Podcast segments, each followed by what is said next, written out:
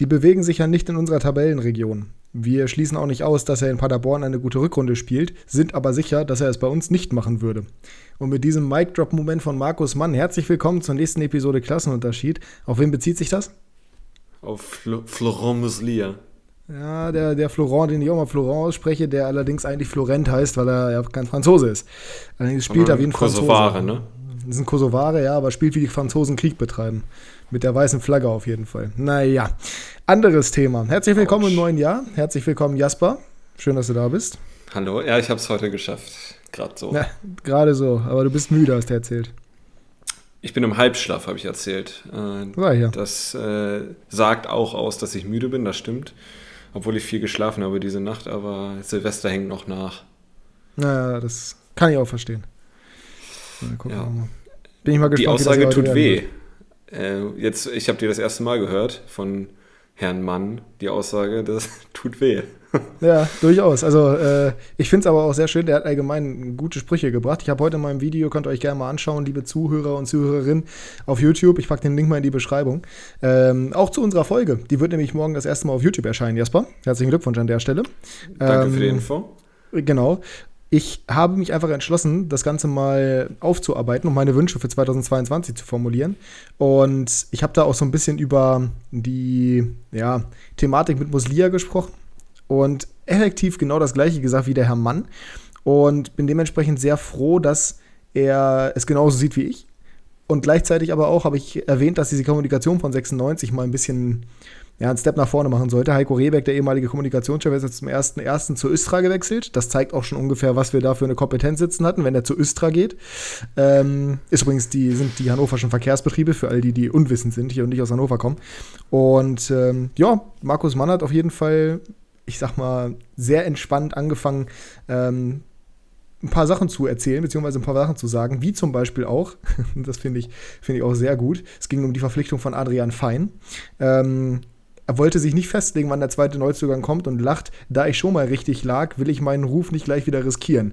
Weil er gesagt hat, bis zum zweiten, also bis zum Trainingsauftakt wird ein Neuzugang präsentiert, was heute mit Teucher der geklappt hat. Ähm, sympathisches Kerlchen auf jeden Fall. Hm, ja, ich mag den auch. Und fachlich hat er auch was drauf. Das ist eine Kombination, die selten da war bei 96. Ähm, von daher, als 96-Fan würde ich mich wohlfühlen mit ihm. Ja, das, ja, Gute, gute, gute ja. Frage. Ich finde es ich find's super, er hat ähm, da Teuchert. War keine Frage. Nee, nee, ich finde super, er hat Teuchert ablösefrei nach Hannover gelotst, obwohl der Restvertrag hatte bei Berlin. Also, das ist schon das ist ein klares Zeichen für Qualität, finde ich. Weil Teuchert, ich meine, Teuchert ist 24 Jahre alt, der ist jetzt wirklich beim besten Willen nicht so schlecht.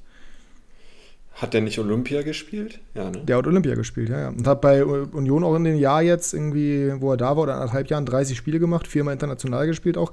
Also ist natürlich nicht gesetzt. Wir wissen alle, wer bei Union vor ihm steht, aber 1,5 Millionen Marktwert für die zweite Liga, ablösefrei. Entwicklungspotenzial, das ist schon nicht so schlecht. Ja. Für Hannover ein super Transfer. Als ich das heute gelesen habe, dachte ich erst, er wäre wieder ausgeliehen. Ähm, nee, das weiß, ist ja das Geniale. Ja. Und als ich dann gelesen habe, der hat Vertrag bis 24, äh, à la Bonheur, wie Martin Schulz sagen würde, Richtung ja. Herrn Mann. Das ja. ist schon, schon gut. À la Bonheur, absolut. Bin ich ganz dabei. Bin mal gespannt, was in den nächsten Tagen noch so passiert. Gibt es bei Bremen schon irgendwas Neues zum Thema Transfers? Ähm, nee, es gibt allerdings eine andere Meldung und zwar fünf positive Corona-Fälle und ein abgesagtes äh, Trainingslager. Ja, ähm, die waren schon, genau, die waren schon auf dem Weg nach Hamburg oder kurz davor, ein paar Minuten äh, vor der Abfahrt nach Hamburg zum Flughafen. Und dann haben sie es doch noch abgesagt, weil dann fünf positive Fälle äh, bekannt wurden. Ja, die haben sich halt auf die Schnelltests der, also eigenständig äh, absolvierten Schnelltests verlassen, der Profis. Hat nicht so ganz geklappt im Urlaub. Ja, sollte man ja auch generell nicht machen. Gerade in Bremen ist man ja äh, eigentlich vorgewarnt, was es heißt, wenn man auf die Aussagen der Verantwortlichen bzw. der eigenen Leute traut. Ne? Naja. Mhm. Ich weiß aber es überhaupt nicht, auf was du anspielst, aber ähm, irgendwo muss man einen Anfang machen. Das ist einfach so. Genau. Ähm, ja, im Endeffekt ist das so ein bisschen das Einstiegsthema hier für diese Episode, was einfach daran liegt, dass gerade ein bisschen was passiert, weil der Transfermarkt eröffnet ist. Es gibt auch vielleicht noch ein, zwei andere Thematiken und beim Transfermarkt bleiben wir aber auch. Dennoch, unser Hauptthema für die heutige Episode ist die Kicker-Rangliste, weil die Bundesliga bis diese Woche oder nächste Woche jetzt aktuell noch, noch eine Stunde 40 ist es diese Woche, noch ruht. Und danach wieder losgeht. Das heißt, danach können wir auch wieder vernünftigen äh, Content hier machen, weil wir dann unsere, unsere Hauptliga wieder haben, die wir auch selber verfolgen. Die anderen Ligen laufen zwar aktuell, aber gerade weil Real heute verloren hat gegen Kretafe 1-0, möchte ich nicht unbedingt darüber reden. Und ich glaube, äh, Jasper tut mir also, Gefallen. Das ist immer noch eine Luxussituation. Ne? Wenn ich jetzt jedes Mal, wenn Barca verliert, nicht darüber reden äh, würde, dann würden wir gar nicht mehr reden. Das ist richtig, aber ihr seid auch der FC Barcelona. Die führen gerade durch ein Tor von Luc de Jong auf Mallorca mit 1 zu 0. Das Tor von Luc de Jong hat schon zweimal Alu getroffen vorher. Naja, ich weiß, hat fast ein absolutes Traumtor gemacht. Aber das soll jetzt nicht das Thema sein. Ganz kurz noch an der Stelle von mir ein frohes Neues, nicht nur an dich, sondern auch an alle Zuhörer und Zuhörerinnen. Wir hoffen natürlich, ihr seid gut reingekommen. Wir hoffen auf ein interessantes neues Jahr, auf ein spannendes neues Jahr. Unter anderem mit dieser Veränderung, dass es jetzt die Folgen auch auf YouTube geben wird. Und mit der Veränderung, und die weiß Jasper auch noch nicht, dementsprechend überrasche ich ihn auch damit. Super, es wird jetzt danke. einmal im Monat fest eine Tierlist geben. Ja, viel Spaß. mit dir. Achso, ah, ah, das, ja, war, ja, das, ja. das muss man schon dazu sagen. Ähm, ja, freut ich euch doch. Ich finde super, wie wir, hier, wie wir hier kommunizieren im Vorhinein. Ganz ehrlich, äh, hätte ich dir den Vorschlag gemacht. Das hat uns letztes Jahr schon ausgemacht. Das hat uns letztes Jahr schon weiter. ausgemacht, aber hätte ich dir den Vorschlag gemacht, hättest du doch sowieso Ja gesagt, oder nicht? Natürlich. Ich würde mich nie gegen dich. Nee, jetzt war erstmal Open und Early. Hättest du Nein gesagt? Die Tierlist, machen die doch auch Spaß, oder nicht? Die machen mir Spaß. Ob ich jetzt verbindlich einmal im Monat zugesagt hätte, das weiß ich nicht, aber das. Du machst hier seit machst hier Klassenunterschied seit anderthalb Jahren verbindlich einmal die Woche. Da wirst du ja wohl einmal im Monat eine Tierlist hinbekommen. So. Übrigens, äh, bei, dem, bei dem letzten One-Football-Video äh, hatte ich ein Déjà-vu-Erlebnis, weil Christoph zu Nico gesagt hat, äh, ja, meine Vorschläge wurden nicht angenommen, meine, äh, wie heißen sie? Tiers. Bei der Tierlist, ja, meine Tiers äh, wurden abgeschmettert hatte ich ein kleines Déjà-vu-Erlebnis. Ich sage jetzt ja. nicht von wann, aber. Aber könnt ihr auf YouTube angucken. Genau, so unsere treuen Zuhörerinnen wissen es. Ja, ja, und die Zuhörer auch. Ähm, genau. Ich bin begeistert davon, wie wir hier mit Humor reinstarten. Lass uns doch mit Humor so. weitermachen und zum ja, relevantesten Verein der Bundesliga ja. gehen aktuell. Und zwar zum FC Augsburg. der relevanteste Verein in Augsburg. Naja, aktuell auch in der Bundesliga, weil über keinen Verein wird aktuell so viel geredet wie über den FCA. Da können nicht mal die Corona-Fälle so? beim FC Bayern mithalten. Ja, natürlich. Also, das kriegst du nicht mit, aber du bist auch nicht so Social Media-affin und hast heute zwölf Stunden geschlafen. Von daher ähm, bist, bist quasi ein Murmeltier. Ähm, ja, der FC Augsburg verpflichtet wohl Ricardo Pepi vom FC Dallas. US-amerikanisches Talent, 18 Jahre alt, Offensivspieler. Super Typ, ich kenne den schon ein bisschen länger, ich verfolge das äh, USMNT, das US Men's National Team. Natürlich müssen sie so kompliziert machen, wie es nur irgendwie geht. Auf Twitter. Allerdings ist in den USA ja wirklich so, dass das Frauenteam relativ stark auch vertreten ist im Weltfußball, von daher passt das schon. Und dementsprechend kenne ich den. Und weil ich auch ein bisschen die MLS verfolge, nicht mehr so stark wie früher, als ich wirklich gerade New England Revolution und auch Kansas City Football Club ein bisschen mehr verfolgt habe. Aber ich kenne Peppy und ich weiß, dass der ein sehr, sehr großes Talent ist und dass der sehr, sehr gute Anlagen hat. Und der FC Augsburg schnappt ihn jetzt sich wohl für eine kumulierte Ablösesumme von ungefähr 13 bis 19 Millionen Euro, irgendwie sowas in dem Raum, keiner weiß es so richtig. Und Twitter brennt, die ganze Fußballwelt brennt so ein bisschen. Warum, da sprechen wir gleich mal rüber, aber ganz kurz vorher können wir einmal darüber reden, wie stark aktuell die MLS bzw. CONCACAF, also im Endeffekt Kanada, die USA und Mexiko aufholen und vor allem auch die MLS. Ich finde das ziemlich beeindruckend, ehrlich gesagt. Also. Du nicht, okay. Jetzt. Ja, ich wollte gerade sagen, also als ich das heute gelesen habe, ich kannte den Spieler nicht, bin ich ganz ehrlich. Ich habe mir dann seine Stats angeguckt. Es waren, glaube ich, 55 Spiele in der MLS, irgendwie 15 oder 16 Scorer. Ich glaube 13 Tore und drei oder vier Vorlagen. Ähm, ist nicht schlecht für einen 18-Jährigen, auf keinen Fall. Aber ich hatte ihn jetzt überhaupt nicht auf dem Schirm. Für ähm, Fabrizio Romano hat es nochmal getwittert, sehe ich auch gerade, dass er in äh, München angekommen ist und 20 Millionen Dollar steht hier äh, an Ablöse kostet. Das ist also für Augsburg habe ich, ne? Das ist für Augsburg ziemlich happig. Also man muss bei den Scorern dazu sagen, dass es 18 sind in 55 Spielen. Okay. Ähm, nichtsdestotrotz ist das natürlich jetzt nicht irgendwie überragend. Aber wenn man bedenkt, wie die Saisonverläufe in den USA sind und dass der 18 Jahre alt ist und schon 15 Spiele gemacht hat, dann ist das schon gar nicht so schlecht, finde ich. Ähm, ich meinte auch eher generell, dass die MLS ziemlich aufholt. Man merkt es, und das weiß man auch, ich, ich glaube, du verfolgst dieses Thema nicht so, aber es ist einfach ein Fakt. Die MLS ist halt eine große Liga oder eine Liga mit riesigem Potenzial. Und bekanntermaßen sind gerade die größten Sportarten der Welt oder die mitgrößten Sportarten der Welt mit ihren Hauptligen in den USA beheimatet. Sei es jetzt Eishockey, sei es Basketball, sei es Baseball, was ich total albern finde, aber okay, sei es Football. Das sind alles US-amerikanische Ligen, die da den Benchmark bilden. Und die MLS hängt halt mit absolutem Abstand hinterher, was auch daran liegt, dass Fußball in den USA nie so eine richtige Rolle gespielt hat. Aber viele glauben, dass die MLS immer noch so ist wie 2008 oder sowas, als es dann auch irgendwie Elfmeter gab, die wie beim Eishockey gespielt wurden, wie die Penalties, also wo du vom Mittelkreis drauf zugelaufen bist. Ja.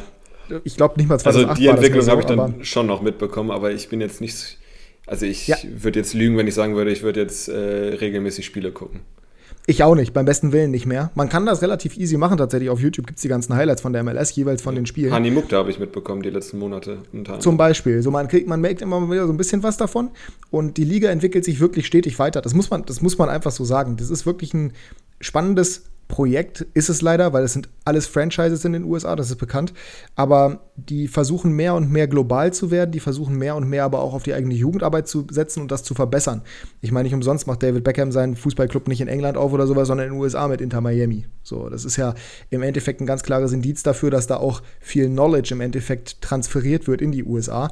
Und das merkt man. Wenn man mal auf die Spieler guckt, die in den letzten Jahren zumindest schon mal nach Europa gekommen sind, das waren jetzt halt eben nicht mehr solche Spieler vom, vom Kaliber, ich, ich habe ehrlich gesagt, Clint Dempsey zum Beispiel oder Landon Donovan, der bei Bayern überhaupt nicht funktioniert hat, die zwar nicht schlecht waren, aber halt nicht auf dem Level, sondern es war ein Christian Pulisic, es war dann zum Beispiel auch ein Giovanni Reyna, es war ein Alfonso Davies. Josh Sargent. Mhm, Josh, der, der Josh. auch, genau. Josh Sargent, ja, auch der von mir aus.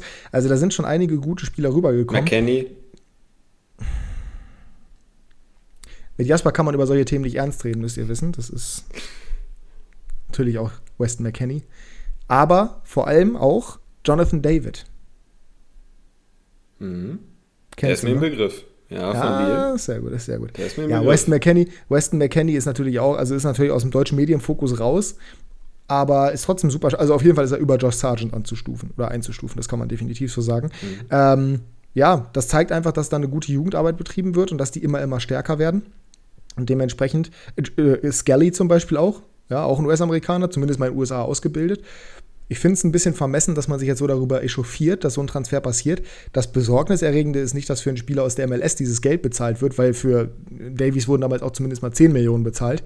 Und der hat jetzt einen Marktwert von 70 Millionen. Das Besorgniserregende ist, dass Augsburg es macht. Also ich habe mich jetzt 0,0 aufgeregt darüber, dass einer aus der MLS so viel Geld kostet. Ehrlich gesagt, ich war nur erstaunt, dass es Augsburg ist der so viel Geld ausgibt, der Verein. Ja, da war ich auch, war, ja auch drüber. war auch kurz davor zu Wolfsburg zu gehen, habe ich auch gelesen, ne? vorher. Hat ja, sich dann irgendwie zerschlagen. Es gab mehrere Gerüchte. Also Wolfsburg hatte ich gar nicht auf dem Schirm. Ich hatte auf dem Schirm, dass Gladbach irgendwie im Rennen ist. Aber das hat sich dann zerschlagen mit Augsburg und dann habe ich gelesen, dass Wolfsburg auch im Rennen war. Gut, im Endeffekt alles Vereine, die nachvollziehbar sind. Augsburg allerdings lediglich aus Entwicklungssicht und nicht aus finanzieller Sicht. Da muss irgendwas mit dem Investor drin stecken eigentlich, also sie haben einen mhm. Investor, der sich aber eigentlich nur um die Infrastruktur kümmern soll, angeblich. Aber diese 20 Millionen, also es kann natürlich sein, dass es einfach eine riesige Hypothek für die Zukunft ist und dass sie sich damit in eine Schuldenfalle stürzen, dass sie einfach sozusagen sagen, okay, wir haben das analysiert, dieser Spieler wird uns ein ja, Revenue halt geben, innerhalb der nächsten zwei Jahre wird er irgendwie 25 Millionen wert sein und wir können für 40 verkaufen oder sowas in die Premier League oder was auch immer, mit 20 Jahren dann ich kann mir das schon gut vorstellen, weil der FCA halt auch niemanden hat auf dieser Mittelstürmerposition, der dieses Potenzial hat. Sie haben da vorne einen Niederlechner drin, der ein guter Stürmer ist, ein Finn Bogerson, der prinzipiell erstmal ein guter Stürmer ist. Aber so einen richtigen Star da vorne haben sie nicht. Da haben sie eher denjenigen im Mittelfeld, beziehungsweise in der Verteidigung. Da haben sie die stärkeren Spieler, wenn man jetzt mal auf Dorsch guckt oder auf Meyer oder auf in der Verteidigung Raue Leo oder auf Oxford. Und vielleicht ist das halt eben jetzt der Weg, dass sie gesagt haben, wir wollen den Kader in die Richtung verstärken. Ist natürlich auch ein Risiko, aber wenn er sich so entwickelt wie zum Beispiel in Davies, dann haben sie natürlich damit einen riesigen Coup gelandet. Es kann halt auch wirklich sein, dass sie einfach das wirtschaftlich so verplant haben, dass sie sich das irgendwie leisten können, dass es aber alles ist, was sie sich die nächsten Jahre erlauben können. Oder was wahrscheinlich realistischer ist, der Investor hat einfach doch gesagt, hier, der Peppi, den finde ich gut, ja. mach mal, ich finanziere das. Also ich weiß nicht, was Mein erster ist. Gedanke, ja, mein erster Gedanke war auch, vielleicht, ist vielleicht nicht die wahrscheinlichste Option, aber Vielleicht haben sie auch schon einen Verkauf einer Angel von einem Spieler, einer der wenigen, die relativ viel Geld bringen würde, wie zum Beispiel in Oxford. Vielleicht auch in Udokai, ähm, der ein paar Millionen in die Kasse bringen wird später, entweder in einem halben Jahr oder jetzt sogar in der Winterpause, was ich aber das nicht glaube. Das kann sein, ja. Ähm, die wissen tendenziell mehr als äh, wir jetzt. Deswegen, es kann sein, also ich sehe jetzt nicht sehr viele Spieler, vielleicht ein Vargas noch, der, der ein paar Millionen bringen kann. Äh, vielleicht ist das dann auch schon in der Rechnung mit drin. Ne? Kann man zumindest nicht ausschließen. Das kann man nicht ausschließen. Ich glaube, ein Vargas ist mit am wahrscheinlichsten. Ich sehe aber auch gerade bei einem Reese Oxford eine große, eine große Wahrscheinlichkeit, weil der halt eben durch Scorer auf sich aufmerksam gemacht hat, durch eine gute Hinrunde. Er ist Engländer. Engländer overpayen gerne mal ihre eigenen Leute. Udo Kai kann natürlich auch sein, auch wenn er jetzt gerade verletzt ist, aber trotzdem ist es eine Möglichkeit. Und vielleicht sehen sie auch einfach, gut, wir haben Udo Kai, Oxford und Raue Leo. Wir brauchen nicht drei solche Innenverteidiger mit Winter, haben wir ein Talent, das nachkommt. Davon können wir einen abgeben und dann verstärken wir lieber für das Geld, so ein bisschen wie bei FIFA, für das Geld auch von unserem Innenverteidiger verstärken wir dann die Offensive, die halt einfach nicht das Format hat. Das könnte schon ja. sein. Ob das wirklich der Fall ist, weiß ich nicht, kann das ich nicht einschätzen. Nicht. Absolut, aber hey, wenn es so ist, es ist völlig, also insofern es nicht vom Investor gemacht ist, sondern auf irgendeine andere Art und Weise finanziert ist, völlig in Ordnung. Wenn es durch den Investor ist, dann ist es die Entwicklung, die man hat kommen sehen in der Bundesliga, genauso wie in allen anderen Ligen, aber es ist trotzdem ein klares Zeichen dafür, dass es halt eben nicht diesen Widerstand mehr in der Form wie früher gibt, sondern dass es halt öfter passiert. Ich meine, wenn wir jetzt mal gucken, wer wirklich Konzerne hinter sich stehen hat oder irgendwelche dicken Namen. Den FC Bayern erstmal ausgeklammert, weil der ist natürlich auch durch Erfolge wieder reinholt, aber trotzdem ist da Adidas hinter. So nimm mal Hoffenheim, dann haben wir Leipzig, Wolfsburg, Leverkusen, jetzt gegebenenfalls noch Augsburg mit dabei. Das ist schon, also ein Hertha. Drittel der Liga. Her Hertha habe ich ganz, ganz vergessen, aber klar, Hertha, das ist ein Drittel der Liga, ne, wo halt so jemand hintersteht. Und das ist dann schon zumindest mal nicht mehr der gleiche Status oder der gleiche Status quo wie vor ein paar Jahren, wobei Wolfsburg und Leverkusen zugegebenermaßen schon immer da waren. Aber ja, nichtsdestotrotz ja, aber finde ich. Augsburg zum Beispiel nicht. Ja. Eben, auch immer bei, ich glaube, bei Augsburg muss man das wirklich mit Vorsicht genießen, weil es ist jetzt ein Transfer. Es ist jetzt nicht irgendwie, dass die ja, so klar. unfassbare Unsummen ausgegeben hätten für Spieler. Und deswegen finde ich auch, also das habe ich gerade auf Twitter gelesen, da war sehr viel Hate, beziehungsweise sehr viel, ja, das Augsburg ist halt kein sonderlich relevanter Club. Augsburg ist halt so ein bisschen im Niemandsland der Liga von Interesse her. Ich bin jetzt persönlich auch überhaupt niemand, der Augsburg interessant findet. Finde sie jetzt aber schon deutlich interessanter durch den Transfer von Peppi tatsächlich, weil ich mich sehr dafür interessiere, wie der sich weiterhin entwickeln wird. Und gerade weil er jetzt eben in Deutschland spielt, macht es es einfacher, ihn zu verfolgen. Aber nichtsdestotrotz, ich glaube, gerade deswegen sind die Leute so ein bisschen hm, skeptisch, beziehungsweise auch ja, gehässig in gewisser Weise. Es wurde auch ähm, Stefan Reuter schon wieder sehr dafür kritisiert, weil einerseits sagt man dann, oh, die geben 20 Millionen aus, was ist ja crazy, wo haben die das Geld? Und gleichzeitig sagen sie, pff, 20 Millionen für ein Talent aus der MLS, die haben ja einen Schuss nicht gehört. Mm, ist schwer, ist, ist, ist schwer, finde ich. Ja, also ich glaube, wenn jetzt Wolfsburg den Transfer gemacht hätte oder Leverkusen oder vielleicht sogar Gladbach, äh, dann wäre der Aufschrei nicht so groß gewesen, obwohl es derselbe Spieler ist. Ja, es ist doch, also das Argument war auch in der Corona-Zeit das eben zu machen. Ne? Also innerhalb der Corona-Zeit zu sagen, hier, wir holen mal eben als Augsburg einen Spieler für 20 Millionen. Das kann ich nachvollziehen, aber Leute, jetzt mal ganz ehrlich, die Zeit steht nicht still. So, die Leute haben keine Wahl, die müssen ja irgendwie arbeiten. Der FC Augsburg muss irgendwie in der Liga bleiben und wenn sie halt glauben, dass sie sich damit zumindest mal qualitativ offensiv verstärken können und irgendwie einen finanziellen oder wirtschaftlichen Vorteil in den nächsten Jahren schaffen durch einen potenziellen Verkauf in ein, zwei Jahren, Why not? Go ja, und ahead. außerdem, der hat einen Fünfjahresvertrag unterschrieben. Es kann auch sein, dass sie jetzt über vier Jahre jeweils fünf Millionen abzahlen oder sowas. Stimmt. Das heißt ja nicht, dass morgen richtig. 20 Millionen äh, weniger in der Kasse ist. Richtig, richtig. Und das ist halt wieder, ne, da muss man halt so ein bisschen aufpassen, mal wieder ein bisschen gucken. Mal, mal schauen, was draus wird, sag ich mal. Aber ich finde es trotzdem immer noch weniger besorgniserregend als Hertha BSC, die 20 Millionen für Luke Bacchio, 24 für Piontek und 25 für Toussaint ausgegeben haben. Also das ja. ist halt nicht, nicht zu vergleichen, meiner Meinung nach. Da stimme so. ich dir zu. Sehr gut. In Ordnung, dann sind wir damit erstmal durch. Und dann würde ich sagen, gehen wir, ja, wir haben jetzt nicht so richtig die nächste Kategorie, ähm, was Game Changer angeht oder sowas. Aber ich würde sagen, wir haben die nächste Kategorie und das ist die Kicker-Rangliste. Mhm. Für die haben wir jetzt keine, kein Intro oder habe ich jetzt auch kein Intro gebastelt. Aber ich brauche trotzdem mal eine kurze Sekunde und dann sind wir gleich wieder da mit der Kategorie. So, here we go. Äh, Fabrizio Romano hat gesprochen. Transferfenster ist rum, beziehungsweise Transfer-Talk ist hier rum. Mal sehen, was in den nächsten Wochen dann noch passiert. Es gibt doch echt interessante Sachen, die passieren. Fällt mir da gerade ein wieder, ne? Jetzt, wo ich das gerade mit Fabrizio Romano erkläre. Hm. Hast du mitbekommen bei Newcastle, was passiert? Ja, Trippier kommt, ne? Ja, Trippier wird wohl kommen. Dazu ist jetzt wieder das Gerücht ganz, ganz groß aktuell um Tony Martial. Dazu geht es auch unter anderem um äh, Aubameyang jetzt zuletzt. Ich habe einige Namen gelesen, die ich wirklich interessant fand die wirklich alle mehr oder weniger ja, nicht unwahrscheinlich sind bei Newcastle. Jetzt der letzte, den ich gelesen habe, der fällt mir gerade gar nicht ein, aber das ist also, die haben ordentlich was vor. Das ist auch besorgniserregend in gewisser Weise. Aber für mich ist es natürlich interessant, weil ich bin gespannt, was sie machen werden. Ich auch. Also, wer die Tierlist von uns gesehen hat bezüglich der Premier League Clubs, der weiß, dass uns das schon tangiert. Ne?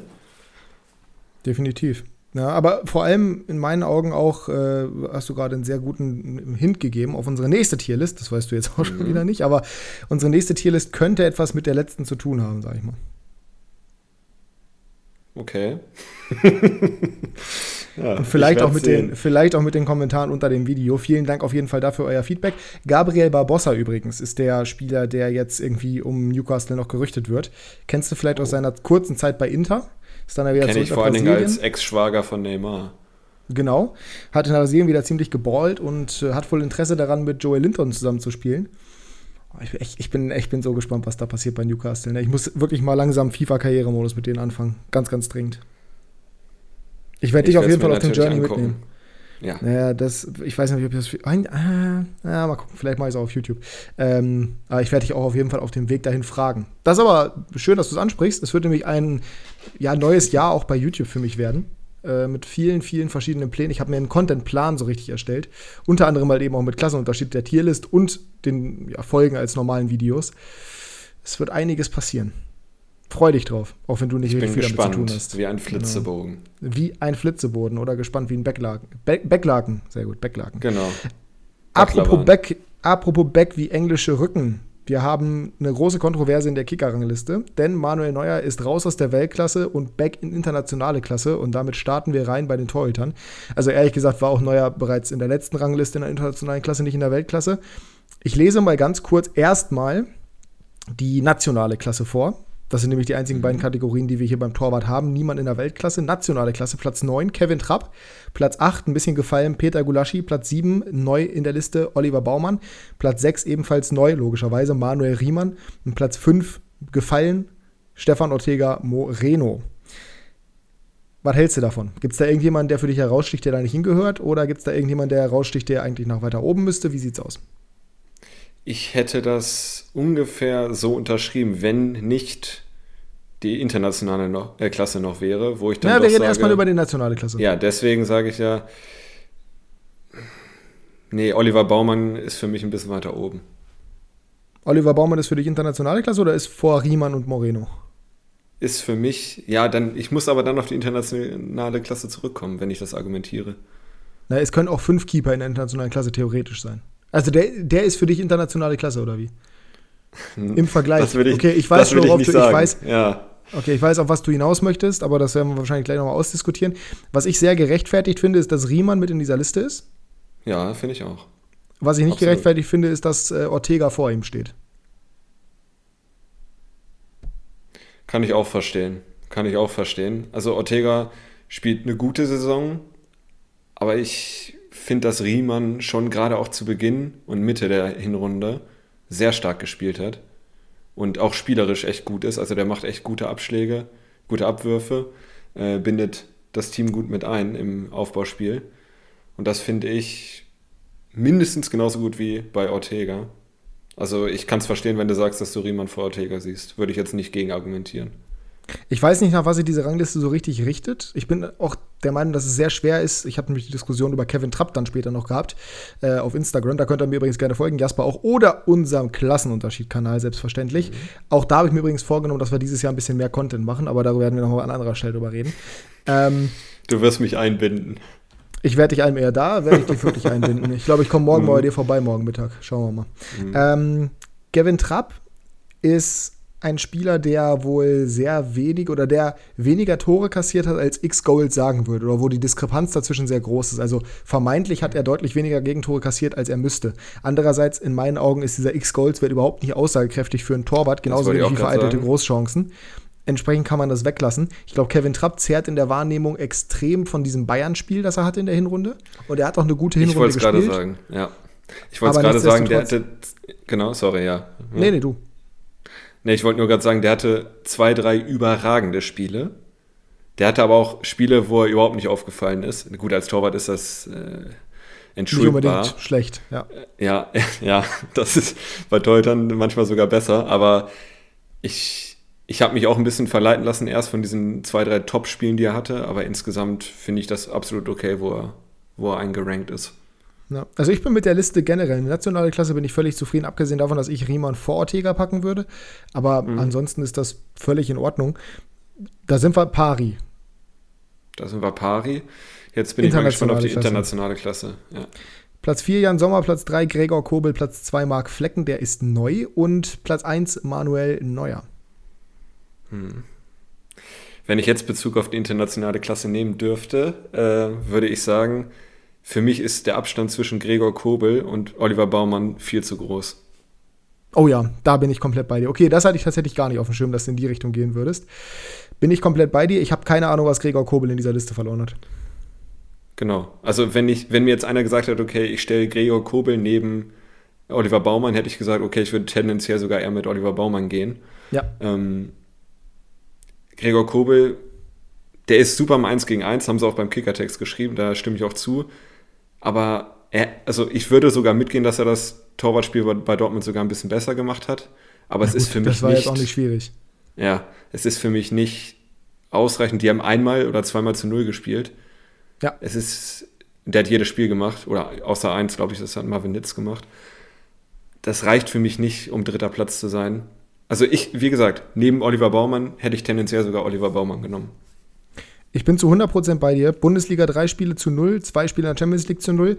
In der Champions okay. League rausgeflogen. In der Bundesliga jedes, jedes Spiel gefühlt ein Tor kassiert. Ähm, das ist einfach nicht so gut. Das ist immer noch der BVB. Nee. Also, wir Eben. reden hier von der zweiten Kraft in Deutschland, maximal dritten Kraft, wenn es ne-, negativ konnotiert sein soll. Das ist ein guter Keeper, der hat Entwicklungspotenzial ohne Ende. Der hat auch sicherlich jetzt gut im 1 gegen 1, aber der hat noch so viel Verbesserungspotenzial. Also, wenn du mir sagst, du kannst dir einen von beiden aussuchen, wen stellst du ins Tor, Baumann oder Kobel, dann sage ich Baumann. Ja. Also, da Meine bin ich Worte. ganz bei dir. Kritisiert wurde extrem, dass Jan Sommer in der internationalen Klasse eingeordnet ist. Wie siehst du nee. das? Da, also, äh, nochmal äh, der Schwenk zu unserer ersten Tierlist, glaube ich.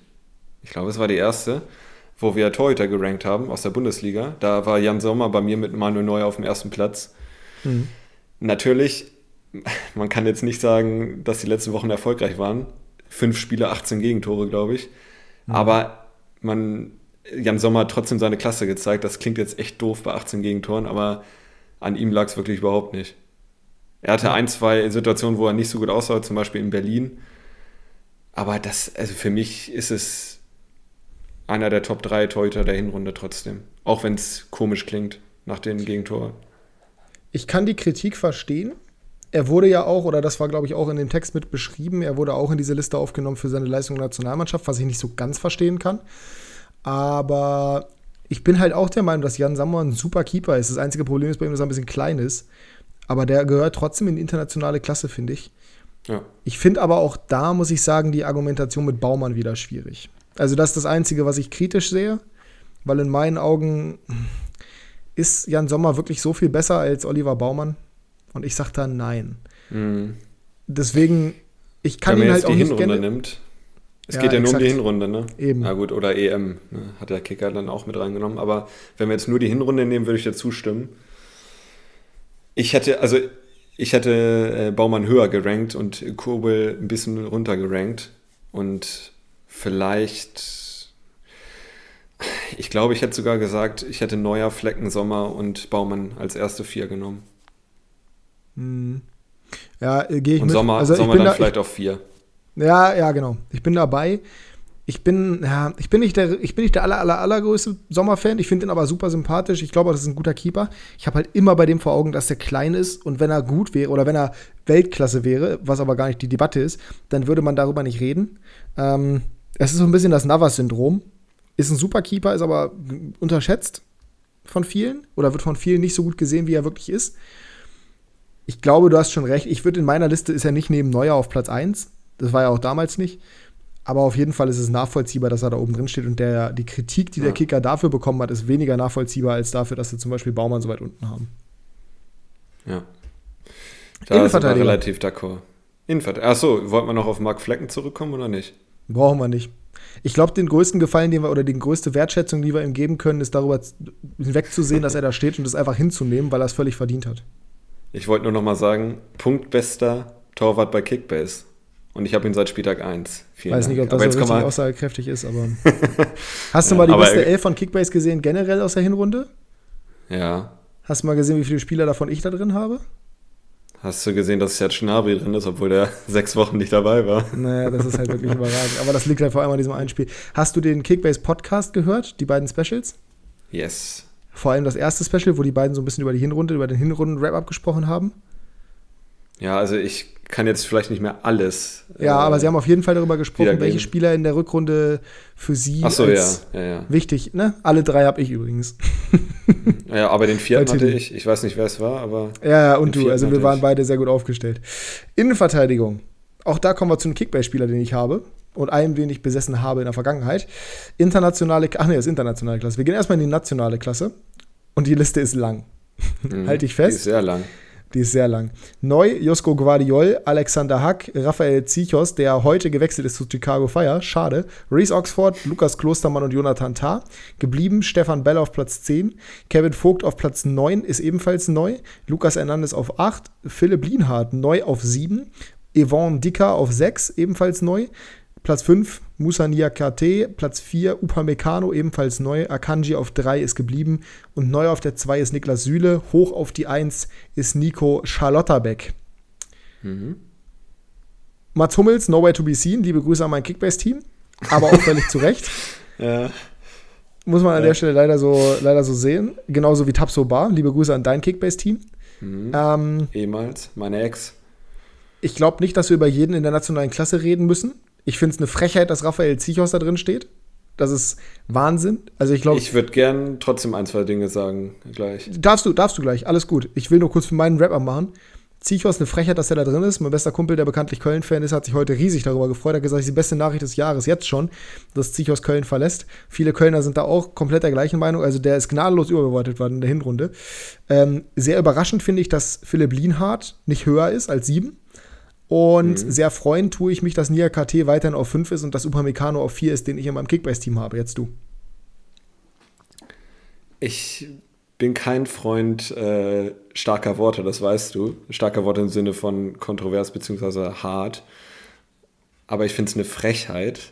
Ich finde es wirklich eine Frechheit, dass Jonathan Tah auf 11 ist und äh, Manuel Akanji auf 3. Ja, das ist, ja, da bin ich bei dir, ja. Manuel Akanji auf 3 das, das ist für mich wirklich, das grenzt an eine Frechheit. Ja, wirklich. das ist nicht, das, nee, Wenn man das dann sieht, nicht an eine Frechheit, das ist eine Frechheit. Philipp Lienhardt auf sieben, hast du schon gesagt. Wir ja. haben Jonathan Tah auf elf, der jedes Spiel durchgespielt hat und es war eine relativ gute äh, Hinrunde von Leverkusen, trotzdem sie jetzt ein bisschen abgesackt sind. Wir haben Guardiol auf 16. Also, der ist nicht internationale Klasse, das will ich nicht sagen, aber der gehört für mich deutlich weiter nach oben. Das war für mich der beste Abwehrspieler von Leipzig in der Hinrunde. Ja. Wir, wir haben Reese Oxford. Klar, der ist jetzt nicht Top 5, aber der gehört für mich auch höher als Klostermann, der viel verletzt war und auch nicht überragend gespielt hat. Also da sind ein paar Sachen dabei, die ich nicht nachvollziehen kann. Niakate finde ich auch cool, dass er in den Top 5 ist.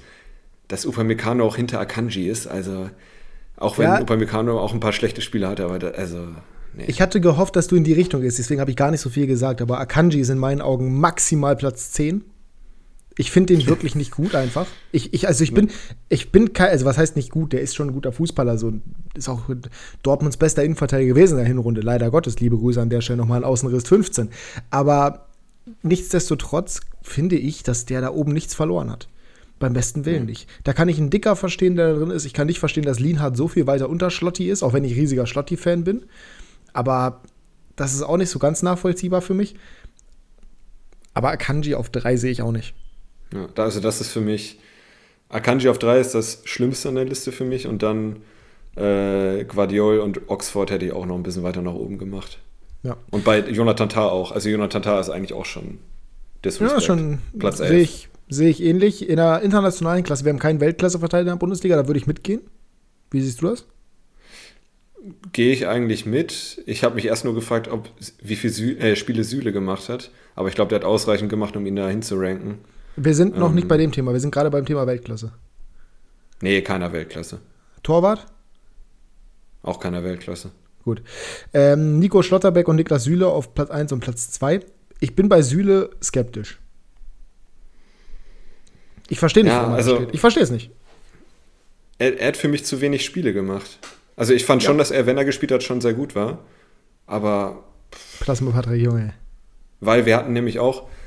Ah nee, da kommen wir gleich zu. Will ich nicht vorweggehen. Will ich nicht vorwegnehmen. Okay. Ja, ähm, aber ich bin, also ich bin auf jeden Fall bei dir. 100 äh, Prozent. Und das ist halt so ein bisschen das Problem. Ich finde es zu wenig, dass wir nur zwei Innenverteidiger haben, die angeblich internationale Klasse sind. Ich finde, einen Upamecano könnte man da rein befördern. Ich finde sogar für, für Niakate, Dicker und Lienhardt könnte man einen Case machen. Ja, aber. Ja, bei, bei Ndika sehe ich halt, dass die erste Hälfte der Hinrunde nicht gut war. Wirklich überhaupt nicht gut. Ja, das stimmt, das stimmt. Da täuscht, glaube ich, so ein bisschen der Eindruck von den letzten Spielen von Frankfurt. Ja. Das ist richtig. Na, ist, ist korrekt, ist korrekt. Da habe ich mich ein bisschen verleiten lassen. Und das, obwohl ich überhaupt keinen. Also, na, ich bin schon ein dicker Fan, aber eigentlich gar nicht so geblendet normalerweise von der Eintracht. weil mir die auf Twitter beziehungsweise auch äh, im Podcast indirekt so ein bisschen auf den Keks gehen, beziehungsweise in allen Podcasts, die ich irgendwie fußballbezogen höre. Liebe Grüße an der Stelle an Nico. Ähm, nein, also nicht auf den Keks gehen. Ich mag Frankfurt trotzdem sehr gerne, trotzdem noch immer eins meiner Lieblingsteams in der Bundesliga. Aber ja, bei dem kann ich das nachvollziehen, was du sagst. Nia KT war, glaube ich, auch lange verletzt. Von daher auch da irgendwo nachvollziehbar, dass er da ja. ist, wo er ist. Aber zumindest Upamecano gehört für mich über Akanji und in die internationale Klasse. Ja, absolut. Ja, Wobei der auch Wackler drin hatte. Ja, ja, klar. Also auf keinen Fall Weltklasse. Internationale Klasse hätte ich ihn auch unter, muss ich sagen, unter Süd und Schlotterbeck ja, gerankt. Ja, bin ich, bin ich ganz dabei. Und wie gesagt, ich hätte Lienhardt da reingepackt und unter genau. Lienhardt hätte ich Upamecano vielleicht sogar auch noch gepackt, weil Lienhardt wirklich eine überragende Hinrunde gespielt. Ja. Es ist so bitter, dass Real den abgegeben hat damals. Aber es war wahrscheinlich der richtige Step für alle Beteiligten. Ja, ich meine, also die ersten zwei Jahre bei Freiburg waren jetzt auch nicht so gut wie dieses Jahr. Also hätte Real jetzt auch nicht so ahnen können. Ne? Ist richtig, absolut. Übrigens spannend, dass wir über Platz 10 Stefan Bell überhaupt kein Wort verlieren, einfach weil es komplett gerechtfertigt ist, dass er da steht. Ja. Ja. Der moderne Deswegen Bo nichts gesagt. Sehr gut. Ja. Dann kommen wir doch mal zur Außenverteidigerliste. Außenbahn defensiv, wie es hier heißt. Und da haben wir in der nationalen Klasse auch zehn Spieler, was ich beeindruckend finde. Cedric Brunner, neu. Platz 10, äh, Piero Hincapie, ebenfalls neu. Thomas Meunier, neu. Angelino auf 8. Silva Wittmer auf 7. Benno Schmitz auf 6. Jeremy Frimpong auf 5. David Raum auf 4. Alle neu. Platz 3 Jonas Hector, gefallen. Christian Günther auf Platz 2 und Platz 1 Alfonso Davies. Auffällig. Ich möchte nur mal in den Ring werfen. Eine kleine Sache. Ich glaube, im Sommer oder letzten Winter äh, war Angelino noch Platz 1 alleinige Weltklasse. Ich finde auch ganz ehrlich, dass Angelino in der Liste aktuell nichts verloren hat. Ja. Das Erster war auch einer meiner Punkte, die ich hier aufgeschrieben habe. Ja, ja also wirklich nicht. Der ist ein guter Spieler, ein geiler Kicker, aber der ist so dermaßen weit weg von seiner Form, dass er ja. momentan keinen richtigen Mehrwert für Leipzig hat. Von daher äh, raus mit die Viecher und ähm, weg aus der nationalen Klasse. Da gehören aktuell, finde ich, noch andere hin.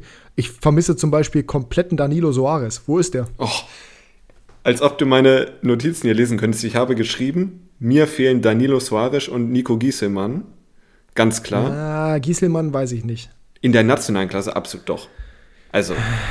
Ich glaube, das täuschen die, da täuschen die Scorer hin drüber hinweg. Ich glaube, da täuschen die Scorer. So gut aber, war der nicht. Sorry, wenn du einen Cedric Brunner drin hast, dann musst du einen Giesemann reinnehmen. Cedric Brunner ist der nächste Punkt, den ich ansprechen wollte. Achso. nee, aber für mich trotzdem, für mich gehört äh, Giesemann trotzdem rein, weil sie auch defensiv stabil standen. Und das ist ja seine Hauptaufgabe. Und der war offensiv echt gut. Ja, aber das. Ja. Ich weiß, ist wo du herkommst. Meinung. Ich weiß, wo du herkommst, du altes Rich Kid, aber ich bin da, da bin ich nicht deiner Meinung, aber das ist auch völlig in Ordnung. Ähm, Cedric Brunner gehört trotzdem nicht in diese Liste. Sorry, liebe Bielefelder. Ja, da aber bin ich dann wieder eher bei dir. nicht drin ist, dann, dann gehört ein Cedric Brunner da auch nicht rein. Piero Hincap hier finde ich spannend, dass er drin ist, muss ich sagen. Ich kann es verstehen. Das waren für halt mich auch nur vier, fünf Wochen jetzt die letzten, ne? Ja, ja, genau. Und das finde ich genau deswegen spannend. Ich finde es irgendwo nachvollziehbar. Der wird in der Rückrunde wieder rausfliegen, weil Bakker zurückkommt. So, das mhm. ist, ne? Liebe Grüße nochmal an dieser Stelle an dich, der mir bei Kickbase verkauft hat. Den Marktwert hat er mittlerweile drin. Ich ähm, was ich beeindruckend finde, und es ist der Kölsche Cafu, man kann nichts dagegen sagen. Er spielt eine gute Saison bisher, aber ich finde es immer noch faszinierend, dass er das tut. Benno Schmitz auf Platz 6 gehört da für mich immer noch nicht hin, meiner Meinung nach, ist zu hoch. Der gehört nicht von Meunier, aber trotzdem beeindruckend und zu Recht in dieser Liste. Ja. Jeremy also ich hätte ihn jetzt auch nicht an Platz 6 gesetzt, aber in die Liste gehört er, das stimmt. Das ist ja. Äh, für mich gehören Thomas Meunier, Sylvain Wittmer, Jeremy Frimpong und David Raum vor Jonas Hector.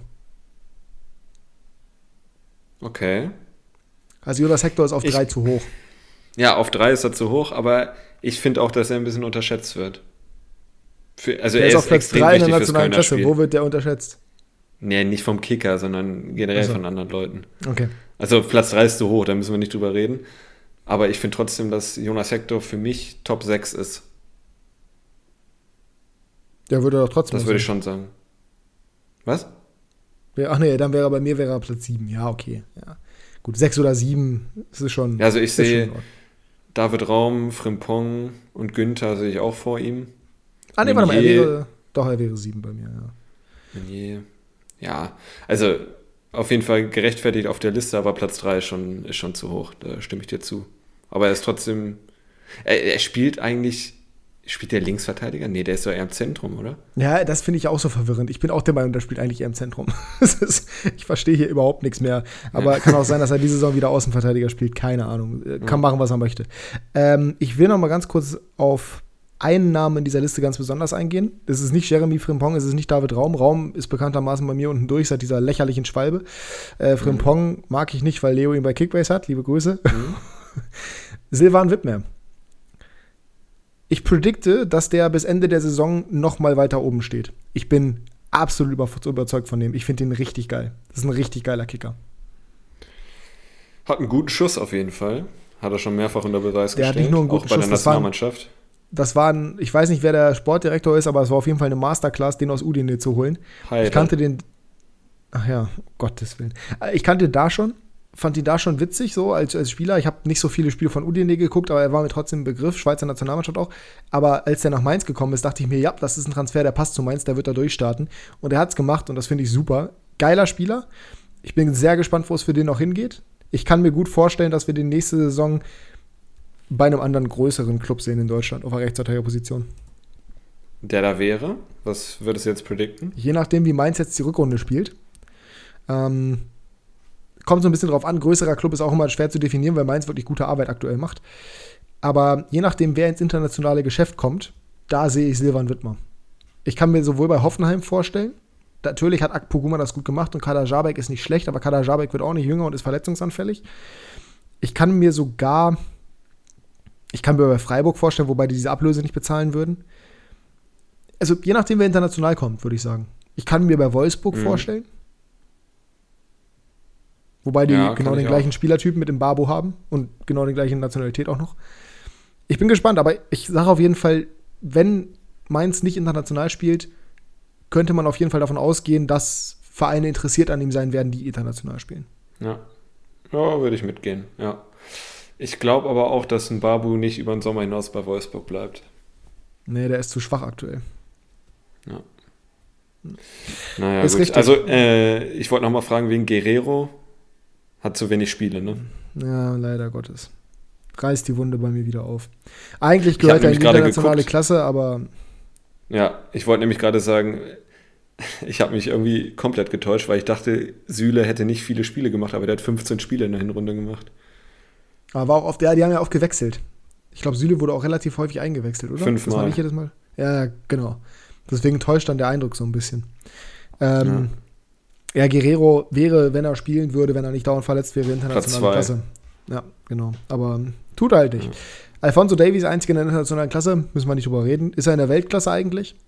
Nee, also dieses Jahr nicht. Nee, bin ich ganz dabei. Leider, äh, seitdem ich ihn bei Kickbass habe, enttäuscht er auch. Das, das, war auch ein, äh, das war auch ein böser äh, Da wäre er nicht in der internationalen Klasse. Ist richtig. Wir haben noch vier Listen. Wir müssen ein bisschen äh, Jalla machen. Ja. Wir ja, gehen ja. zur nächsten. Jalla. Defensives Mittelfeld. Platz 11 äh, in der nationalen Klasse, Dennis Geiger, neu. Platz 10 Sally Özcan, neu. Platz 9 Dennis Zakaria, neu. Platz 8 Florian Grilic, nicht neu.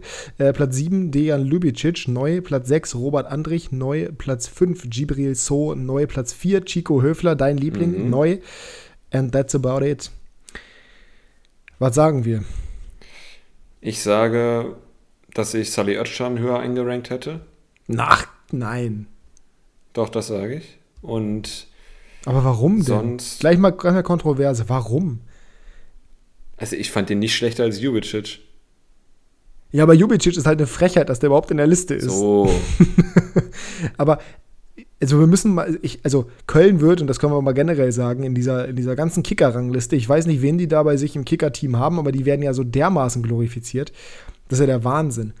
Also im Endeffekt hat Özcan 62% der Spielminuten gemacht. Das ist nicht so schlecht, das ist nicht so wenig. Aber am Ende des Tages, Leute, Köln ist Achter, hat aber 25 Punkte. Also so überragend waren die jetzt ja. nicht. Diese Hinrunde ist generell sehr komisch gewesen. Und ich habe es ja auch nur im Kontext jetzt hier eingerankt. Ne? Also ja, aber dass Özcan allgemein in der Liste ist. Ja, das finde ich okay. Nationale Klasse finde ich okay. Boah, das ist mir echt schon fast ein bisschen zu hoch gegriffen. Weil so gut fand ich den nicht in der Hinrunde. Und Jubicic schon mal gar nicht. Jubicic hat ja gar nichts verloren meiner nee. Meinung nach. Nee, aber ich fand Sally Özcan hat mich wirklich überzeugt, die letzten Wochen. Ja, also ich sag mal so, ich habe zwar selber auch den Case gemacht unter dem Kicker-Post, aber Endo ist nicht in dieser Liste. Und Özcan ist drin. Unabhängig jetzt nochmal von Jubicic. Endo spielt auch keine gute, hat auch keine gute Hinrunde gespielt. Ich glaube, Endo ist der zweikampfstärkste Spieler der Liga, wenn ich das richtig auf dem Schirm habe, also auf a 6. Stuttgart hat keine gute Hinrunde gespielt, aber Endo war nicht schlecht. Aber Endo hat 100% Startelfquote. Vielleicht hat er auch von seiner starken letzten Saison nicht profitiert, ähm, weil dieses Jahr bewertet man ihn halt anhand der letzten Saison. Da war er extrem stark. Ja, aber, aber da war Stuttgart auch deutlich besser. Das ist halt. Ja, klar, aber ich fand. Ja, aber ich fand trotzdem Endo nicht so überzeugend, dass ich ihn jetzt da reinnehmen würde. Nee, würde ich nicht machen. Also ich mag ja, okay, ihn aber ist ja, ist, ja völlig, ist ja völlig in Ordnung. Wir haben halt unterschiedliche Meinungen. In meinen Augen hat da Özcan im Vergleich, oder auch Jubicic im Vergleich zu Endo da nichts verloren, selbst wenn Endo nicht die optimale Hinrunde gespielt hat. Aber Özcan und Jubicic gehören da einfach nicht hin. Ähm, das ist mein Take. Also bei Jubicic würde ich dir recht geben, ja. Ich vermisse, und das, die haben auch keine gute Hinrunde gespielt, aber wo ist Maxi Arnold?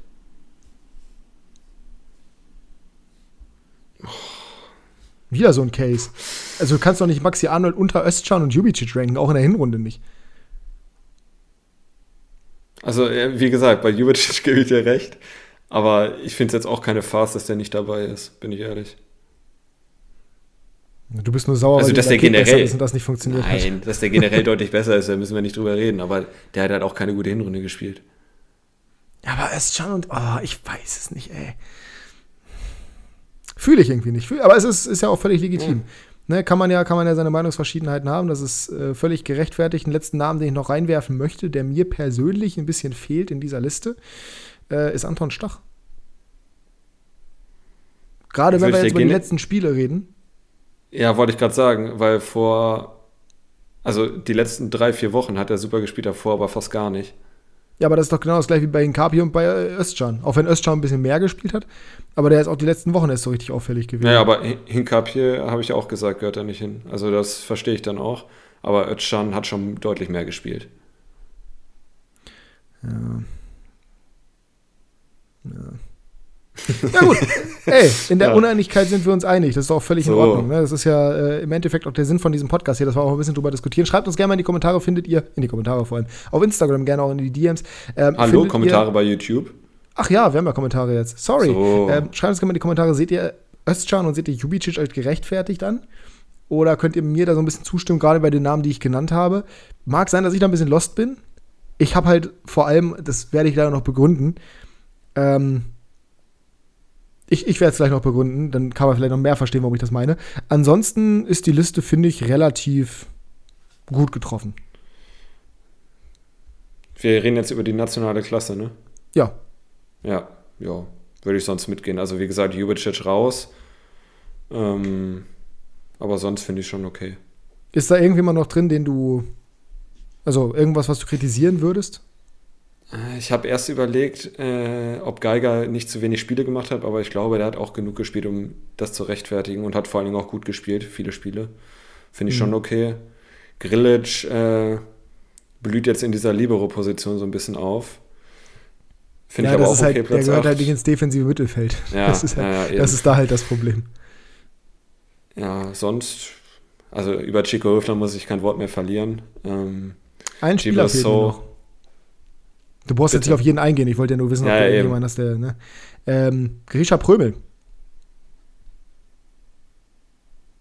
Ist der defensives Mittelfeld? Ja. Union hat kein offensives Mittelfeld. Nein. Also sie haben offensives Mittelfeld, aber mir fehlt der da drin, weil der mir sehr gut, also sehr positiv aufgefallen ist in der Hinrunde. Hm. Also, wenn wir jetzt wieder in den Vergleich zu Jubicic nehmen, da muss sich Grisha Prümel auf keinen Fall verstecken. Auf keinen Fall. Ja, Den sehe ich eher vor ihm. Also eigentlich klar vor ihm. Deswegen, ja, stimmt, Grisha Prümel in die nationale Klasse würde ich noch reinnehmen, ja. Gebe ich dir recht. Das Ding hat übrigens gerade anscheinend mit einer absoluten Banger-Parade in FC Barcelona vor dem Unentschieden bewahrt. So. In der 90. Da ist er wieder. Minute. Natürlich. Ähm, Spielt auch eine ja, überragende Saison. Gehen wir in die internationale Klasse, ganz kurz mal. Mhm. Elias Giri, Leon Goretzka und Joshua Kimmich. ich habe so eine leise, ganz leise Vorahnung, dass du mit Skiri nicht ganz zufrieden bist. Nee, Bitte. bin ich. Ich bin, ich bin komplett zufrieden mit Skiri. Oh, echt? Ja, ja. Also, ich bin weiterhin der Meinung, dass Köln ein bisschen überbewertet wurde und ich habe am Anfang gesagt, dass Skiri nicht so dermaßen wichtig fürs Kölner Spiel ist. Ich habe mich aber eines Besseren belehren lassen, indem ich einfach auch mehr mal ein bisschen auf Köln geachtet habe.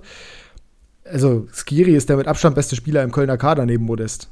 So, Marc Uth, ja, ja, Marc Uth, ja, kann man Case für machen. Aber Skiri ist ein super Fußballer, super wichtig vor allem für Kölns Spiel.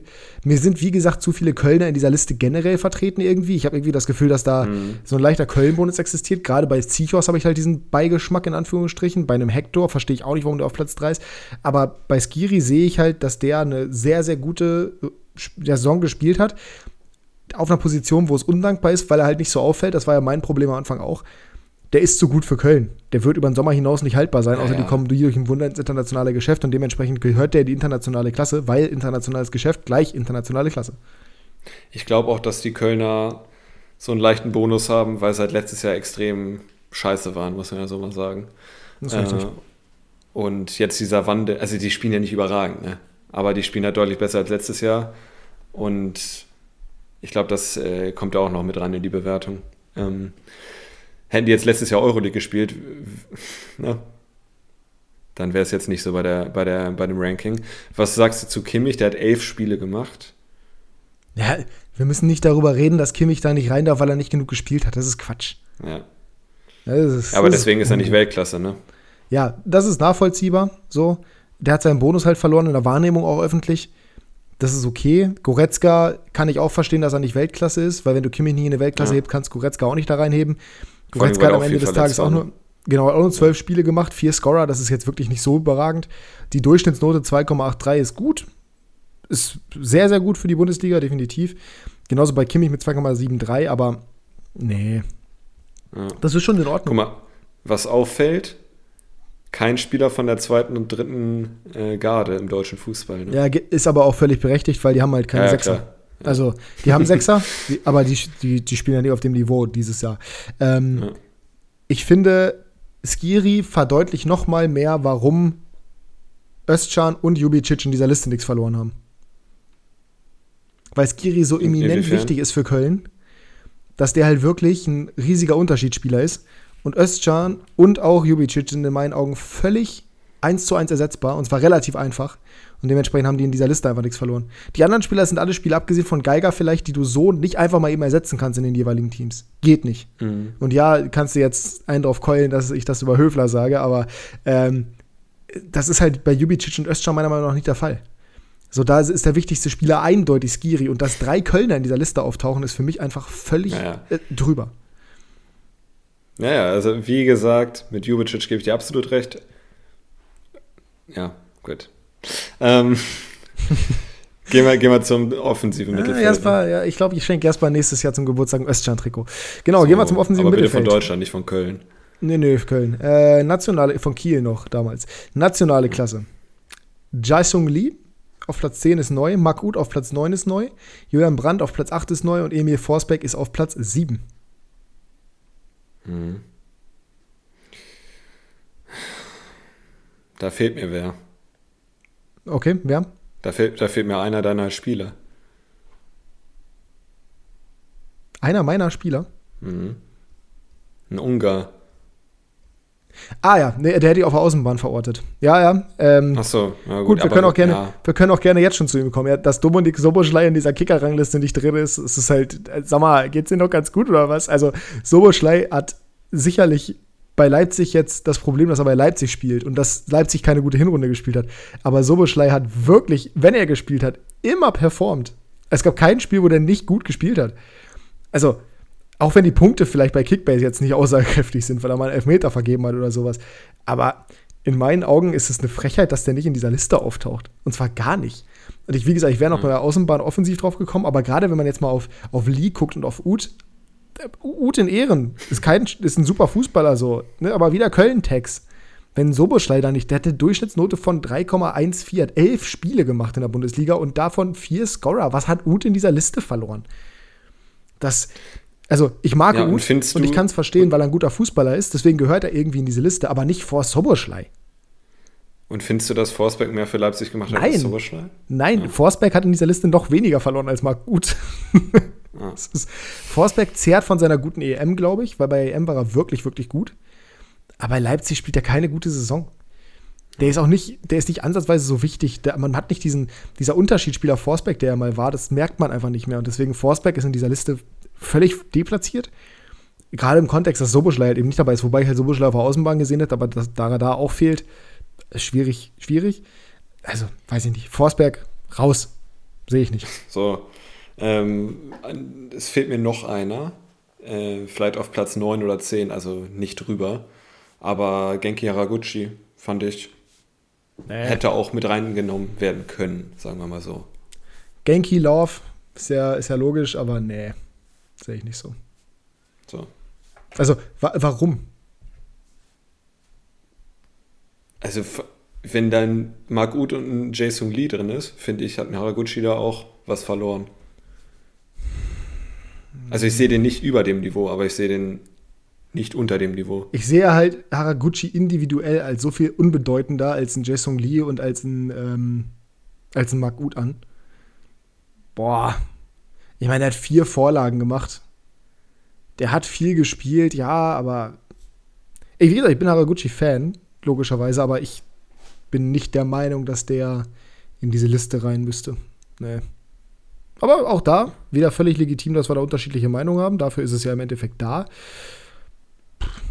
da ich habe jetzt gerade keinen auf dem Schirm tatsächlich, aber da würden mir, glaube ich, andere Spieler einfallen, die ich da eher drin sehen würde, potenziell. Auch da bin ich ganz gespannt, was ihr dazu sagt. Und ich hoffe, ihr schreibt es unten in die Kommentare. Unbedingt. Was, was, was, halten wir davon? Er ist in beiden Positionen nicht äh, Niklas Dorsch. Weder offensives noch defensives ja, Mittelfeld. Da, da dürfen wir uns aber auch nicht blenden lassen. Da lasse ich mich nicht blenden. Oh gut. Also nicht von diesem Tor gegen Köln, beim besten Willen nicht. Wobei man sagen muss, dass er damit mehr erreicht hat als Lubicic in seiner gesamten Karriere. Nein, Spaß. Ähm, aber, aber von Spieltag 1 bis 12 hat er nichts gemacht.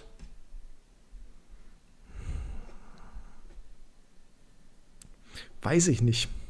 Ist halt ein defensiver Mittelfeldspieler. Das ja, ist genau das gleiche Problem wie Skiri. Ich weiß noch ganz genau, wie es im September hieß, oh, Dorsch hat die Erwartung überhaupt nicht erfüllt, äh, Enttäuschung, bla bla bla. Dorsch? Arne Meyer, oder ja. nicht? Nee, Dorsch. Von mir? Nein, nicht von dir, von so. den Medien. Okay. Ja, okay, ja, kann sein, das habe ich nicht mitbekommen. Also für mich war Dorsch die ganze Zeit über, ich habe nur darauf gewartet, dass er halt sich so weiterentwickelt, dass er halt diese eminente Wichtigkeit hat. Aber für mich ist Dorsch mhm. für Augsburg-Spiel fast genauso wichtig wie Skiri für Köln. Er ist halt nicht auf dem gleichen Niveau von Skiri, aber er ist auf dem mhm. gleichen Wichtigkeitslevel für Augsburg. Entsprechend hätte ich den zumindest also in der Liste drin gesehen. Zumindest von in den letzten Wochen gehört er absolut in die Liste, aber insgesamt über die ganze Hinrunde gesehen, finde ich, ist es okay, dass er nicht drin ist. Ja, kann man, kann, man sicherlich, kann man sicherlich so sagen. Gut, wir müssen weitermachen. Internationale Klasse. Florian Würz auf Platz 2, neu. Christopher Nkunku auf Platz 3. Jude Bellingham auf Platz 4. Äh, Jonas Hofmann auf Platz 5 ist neu. Und Marco Reus auf Platz 6. Hm. Also, dass die alle fünf da reingehören, finde ich gut. Finde ich okay. Ich hätte Nkunku an Platz 2 gestellt. Oder Bellingham. Also. Ich hätte Nkunku in eine Weltklasse gepackt. Echt? Ja, nach der Hinrunde auf jeden Fall. Ein Kunku hat in der Champions League performt, ein Kunku hat in der Liga performt, ein Kunku mhm. war mit Abstand Leipzigs bester Spieler. Ja, sicherlich hat Leipzig nicht überragend gespielt, diese Hinrunde, aber das lag nicht an Kunku. Der hat zwölf Scorer in 16 Bundesliga-Partien, der hat in der Champions League drei Tore gemacht, eine Vorlage das, der ist wirklich, wirklich, äh, Quatsch, völlig falsch. Äh, warte mal, ich bin gerade beim falschen Spieler auf dem Profil. eine Sekunde mal. Ich habe gerade schon, schon gedacht, irgendwas kann hier doch nicht stimmen. Was war bei, bei Josh Sargent, ja. Nee, ich war bei Marco Reus. Ähm, 17 Spiele in der Bundesliga, 14 Scorer, 7 Tore, 7 Vorlagen. Äh, Champions League 6 Spiele, 7 Tore, 2 Vorlagen in der Gruppe mit äh, PSG und City. Man City. Im DFB-Pokal hat er zwei Spiele, ein Tor, eine Vorlage. Also der hat in 25 Spielen 25 Scorer gemacht. Für mich gibt es keine Argumentation, dass man den da, dass man den nicht in die Weltklasse packt dieses Jahr. Er ist vielleicht noch nicht ganz, ganz dran, wenn man bedenkt, wer da in der Weltklasse als einziger ist. Er wäre auch definitiv nur Platz zwei, aber man könnte zumindest einen Case dafür machen, dass er mhm. da reingehört. Also für mich äh, ganz klar, also ich habe ihn in der internationalen Klasse drin gelassen, aber als, als ersten Platz da. Und dann bei ja, Bellingham und Wirtz ja, ja, das finde ich, das, das tut mir halt auch im Herzen weh, aber ich würde einen Kunku auch ein bisschen über Würz noch stellen, wobei ich beide ja. bei Kickbase habe, an der Stelle liebe Grüße. Ähm, beides brutale Spieler gehören genau dahin auf Platz 2 und 3 hinter Thomas Müller, der in der Weltklasse ist, das können wir schon mal spoilern, das ist nämlich ganz logisch. Auch darüber müssen wir, glaube ich, nicht groß reden. Thomas Müller gehört da rein, ist da völlig zu Recht. Ähm, oder siehst du es anders? Nö. Ja, also wenn man sich die Scorer anguckt, die er seit Jahren hat, also. Ich meine, du warst nicht zufrieden mit seiner Hinrunde, müssen wir auch mal so open und early sein. Kickbase-Punkte technisch? Was? Kickbase-Punkte technisch. Hast du dich oft genug über Müller beschwert? Ja, weil die Erwartungen auch sehr hoch sind. Aber insgesamt war es schon der einzige Spieler bei mir, der einzige sehr teure, der sein, der sein Geld wert war. Ja, das ist richtig. Ähm, liebe Grüße auch, heute viele Grüße, aber wir haben auch äh, die Neujahrsepisode an Wout Weghorst für 35 Millionen von Jasper gekauft, ist jetzt noch 25 wert. Heute im Training angeschlagen gewesen, wird aber wohl wieder fit sein, hat im Nachmittagstraining schon wieder mitgemischt.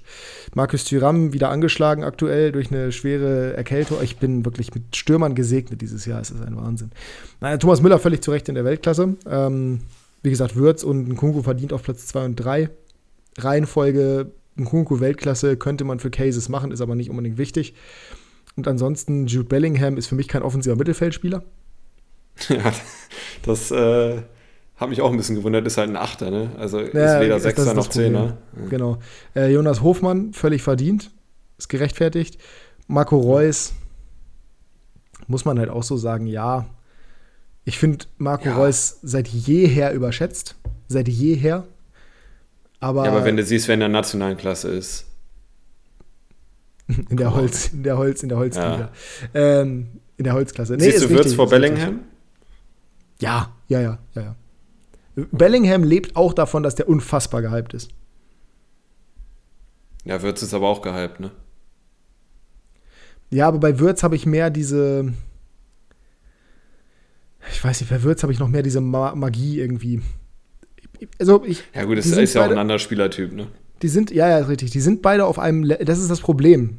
Weißt du, du kannst im offensiven Mittelfeld nicht sagen, dass Würz hinter Bellingham ist. In, Im defensiven Mittelfeld wäre Würz logischerweise hinter Bellingham, aber ja. im offensiven geht es halt nicht. Das ist das Problem von Bellingham. Aber nein, ich sehe Würz vor Bellingham, definitiv. Okay, also ich hätte jetzt gesagt, Müller 1, Nkunku 2, Würz, Bellingham beide auf 3, Hofmann 4. Ja, das geht hier aber nicht und da sind wir wieder bei deiner großen so. Krankheit, dass du irgendwelche Sachen möchtest, die gar nicht funktionieren. Wir können so keine zwei Platz drei haben. Ja, wir reden ja hier über die Kicker-Rangliste, das habe ich mir ja nicht ausgedacht. Achso. Gut. Also, wir ja, reden übrigens über die Tierlist, nur damit ihr Bescheid wisst, äh, wo ich eine Tendenz gesagt habe. Eine einzige, mhm. was normalerweise Jaspers Stärke ist. Hast, so, du übrigens, äh, hast mhm. übrigens bei der letzten Tierlist von One Football gehört, was die gesagt haben? Wir machen die Tierlist spontan und nicht von äh, aufgeschriebenen Zetteln. Hm. Nee, habe ich nicht gehört.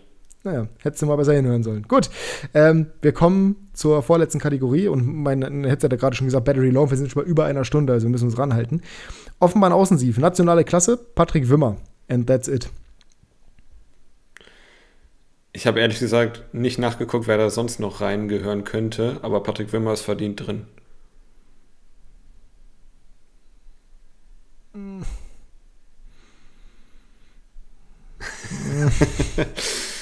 Ja. Ja, ja. Hast du die neueste Folge 50 plus 2 gehört? Noch nicht. Ja, da wird das auch ich thematisiert. Bin, ich bin Fan. Ich trete gegen die Tüte unter meinem Tisch. Ich bin Fan von Patrick Wimmer. Guter Kicker. Ich weiß auch nicht, wer fehlt in dieser Liste, ehrlich gesagt, gerade. Das gleiche Problem wie du habe ich. Aber ich finde es weird, da nur Patrick Wimmer zu sehen irgendwie. Also ich weiß nicht, irgendwie auch da wieder Thema Soboschlei, äh, Entschuldigung, ähm, der wahrscheinlich eher Außenbahn offensiv wäre.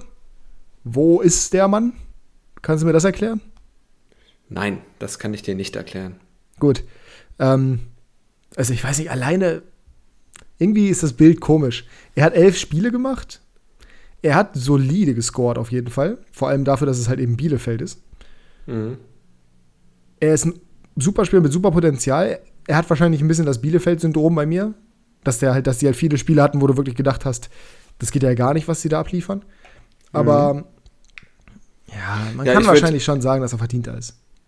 Ich würde einfach mal empfehlen, dass ihr die neueste Folge 50 plus 2 hört. Ähm, ja, super. Empfehle ich dir andere Podcasts, bevor unserer vorbei ist, du Fisch. Nein, natürlich. Könnt ihr gerne machen. Nico und Niklas, die beiden Legenden, äh, lohnt sich jedes ja. Mal aufs Neue.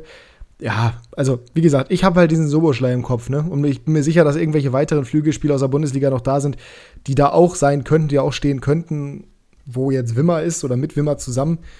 Ich finde halt, also, weil alle, die ich da sehe in der internationalen Klasse, kommen wir gleich noch drauf zu. Das, die Namen sind auch mir sofort eingefallen, aber es gibt sicherlich auch Spieler, die mir jetzt im ersten Moment nicht einfallen, die einfach nicht unter Patrick Wimmer gehören. Und das, oder zumindest mhm. mal nicht, mhm. nicht, nicht mal in der gleichen Kategorie sind. Und das finde ich halt so ein bisschen kritisch dabei. Aber gut, ähm, also wie gesagt, Soboschlei-Syndrom in dem Fall jetzt. Mm, Internationale Klasse, Platz 7, Neu Musa Diaby, Platz 6, Philipp Kostic, Platz 5, Neu Jamal Musiala, Platz 4, Vincenzo Grifo, Platz 3, Serge Gnabry, Platz 2, Kingsley Coman und Platz 1, Leroy Sahne. Neu. ja, ich habe da zwei bis drei kleinere Probleme mit der, mit der Wie Aufzählung. In deinem echten Leben. Ja, ich, genau. ich aber auch tatsächlich, ich aber auch. Also für mich kann ich mal sagen, Diaby zu weit unten gerankt, auch wenn die letzten Nein. zwei, drei, vier Wochen nicht gut waren. Ja, Nein. ist Nein. ja meine Meinung. Ja, aber, aber warum? Ein bisschen aber warum? zu hoch warum, warum, warum, warum, warum, warum, warum? Musa Diaby ist eine tickende Zeitbombe. Musa Diaby holt sich jedes Spiel eine gelbe Karte ab. Allein dafür müsste der eigentlich nur in die nationale Klasse, weil der so strunzdumm ist. Hm. Allerdings waren die ersten zwölf Spiele auch sehr gut. Ich will, ja, wenn du nur auf Scorer guckst, ja, aber der macht jedes Mal eine Hypothek für, äh, für Leverkusen auf. Wenn du nur auf Scorer guckst, ja, natürlich. Aber der hat auch nur elf Scorer in diesen 15 Spielen gemacht. Und eine gelb-rote Karte und was weiß ich generell, wie viele gelbe Karten und ist wie gesagt eine tickende Zeitbombe. Das muss man schon be betrachten, finde ich, wenn man, wenn man auf ihn guckt. Oder eine siehst du das gar nicht? Zeitbombe, eine andere tickende Zeitbombe ist aber Kingsley Coman, weil er immer verletzt ist. Äh, können wir trotzdem jetzt mal immer bei, bei, bei Diaby bleiben, vielleicht? Ich will da mal deine Meinung zu hören. Ist das dir völlig, also ist das gar kein Thema für dich? Also, ich fand den überzeugend genug, dass ich ihn höher gerankt hätte.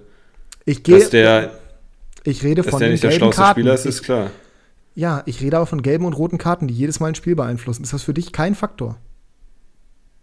Anscheinend nicht so ein großer wie für dich, ne. Gut. Für mich ist der definitiv nicht in der internationalen Klasse dazugehörig.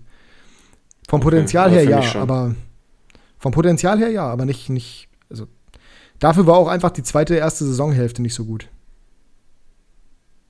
Die zweite, erste Saisonhälfte? Ja, die zweite, der zweite Teil der Hinrunde. Mein Gott, schalt deinen Kopf an. Also, man merkt, du bist gereizt. Ja, ähm, bin ich auch. Kingsley Coman ist für mich zu hoch gerankt, der hat nur elf ich Spiele aber, gemacht. Man muss, das, man muss das ganz kurz dazu sagen, ich bin nicht wegen Jasper gereizt, sondern weil mein Handy mir die ganze Zeit irgendwelche scheiß Signale gibt, weil mein Akku ja, ich ist und mein Headset mir auch die ganze Zeit sagt, äh, Battery low. Das geht mir tierisch auf den Keks, sowas. Ich hasse es, wenn Technik nicht funktioniert und da muss Jasper jetzt drunter leiden und ihr automatisch auch. Also es liegt nicht an Jaspers komplett falscher Meinung zu Musa Diaby, sondern, genau. sondern an mir selber.